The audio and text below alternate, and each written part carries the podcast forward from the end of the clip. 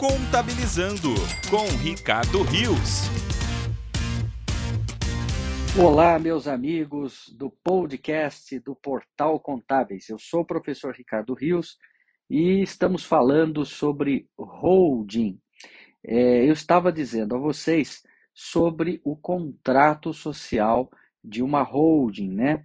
E as principais cláusulas. Então, nós vamos continuar aqui vendo as principais cláusulas. Então, você vai preencher a declaração de ITCMD e você vai uh, depois então elaborar o contrato. Um detalhe muito importante que você não pode uh, deixar passar.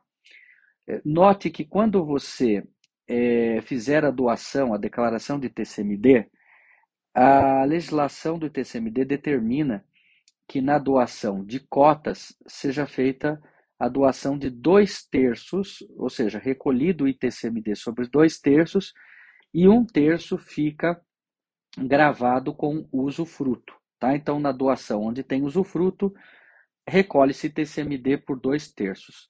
Lembrando que o terço final será recolhido depois pelos herdeiros. Então, veja, quando você preencher lá a declaração de ITCMD, você vai colocar a quantidade, por exemplo, um milhão de cotas, e aí ele vai perguntar quantos por cento estão sendo doados. Você vai ter que colocar 66,67%, né, que corresponde aos dois terços, tá? Então, você vai doar 667 mil cotas daquela empresa. Mas no contrato social, você vai colocar que a doação foi de 100% das cotas, né? E que elas é, ficaram é, gravadas com o usufruto, ok?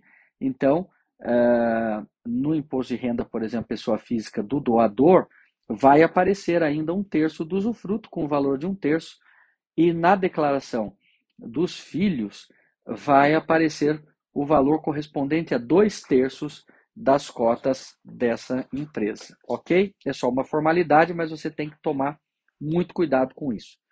Bom, outra coisa que importante também é o regime né, de casamento. Então, a primeira cláusula que a gente coloca aí é a da incomunicabilidade, ou seja, que as cotas não se comunicam com os cônjuges, né?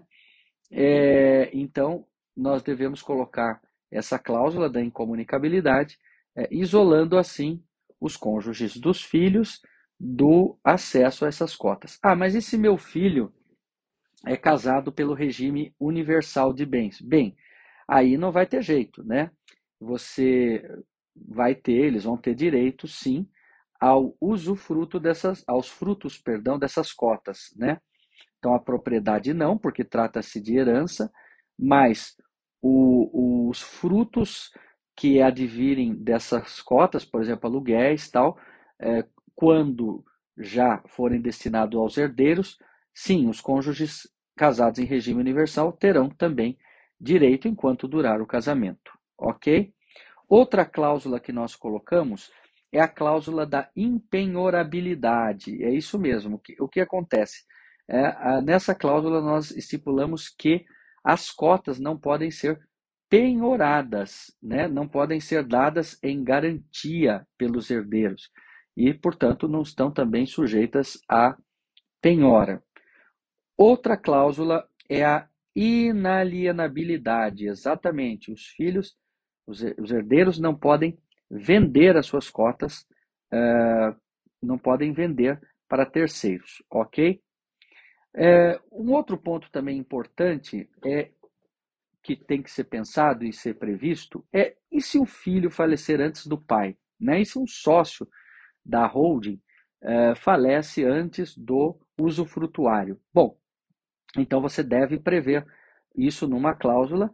É, há dois tipos, né? Ou as, as cotas voltam para o doador, que é o mais comum, ou não, elas já vão para os seus sucessores legítimos filhos aqui, né? Sobre a administração, uh, nós também é, costumamos colocar a administração sempre do doador usufrutuário e da esposa, né?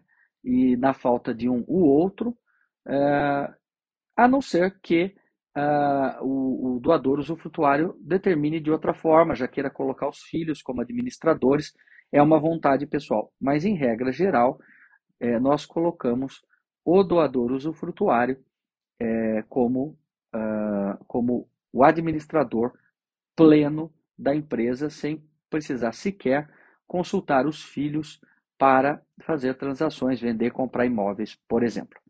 Ok? Então, no próximo podcast, nós vamos continuar falando sobre o contrato social de uma holding. Espero você lá. Acompanhe mais notícias em contábeis.com.br.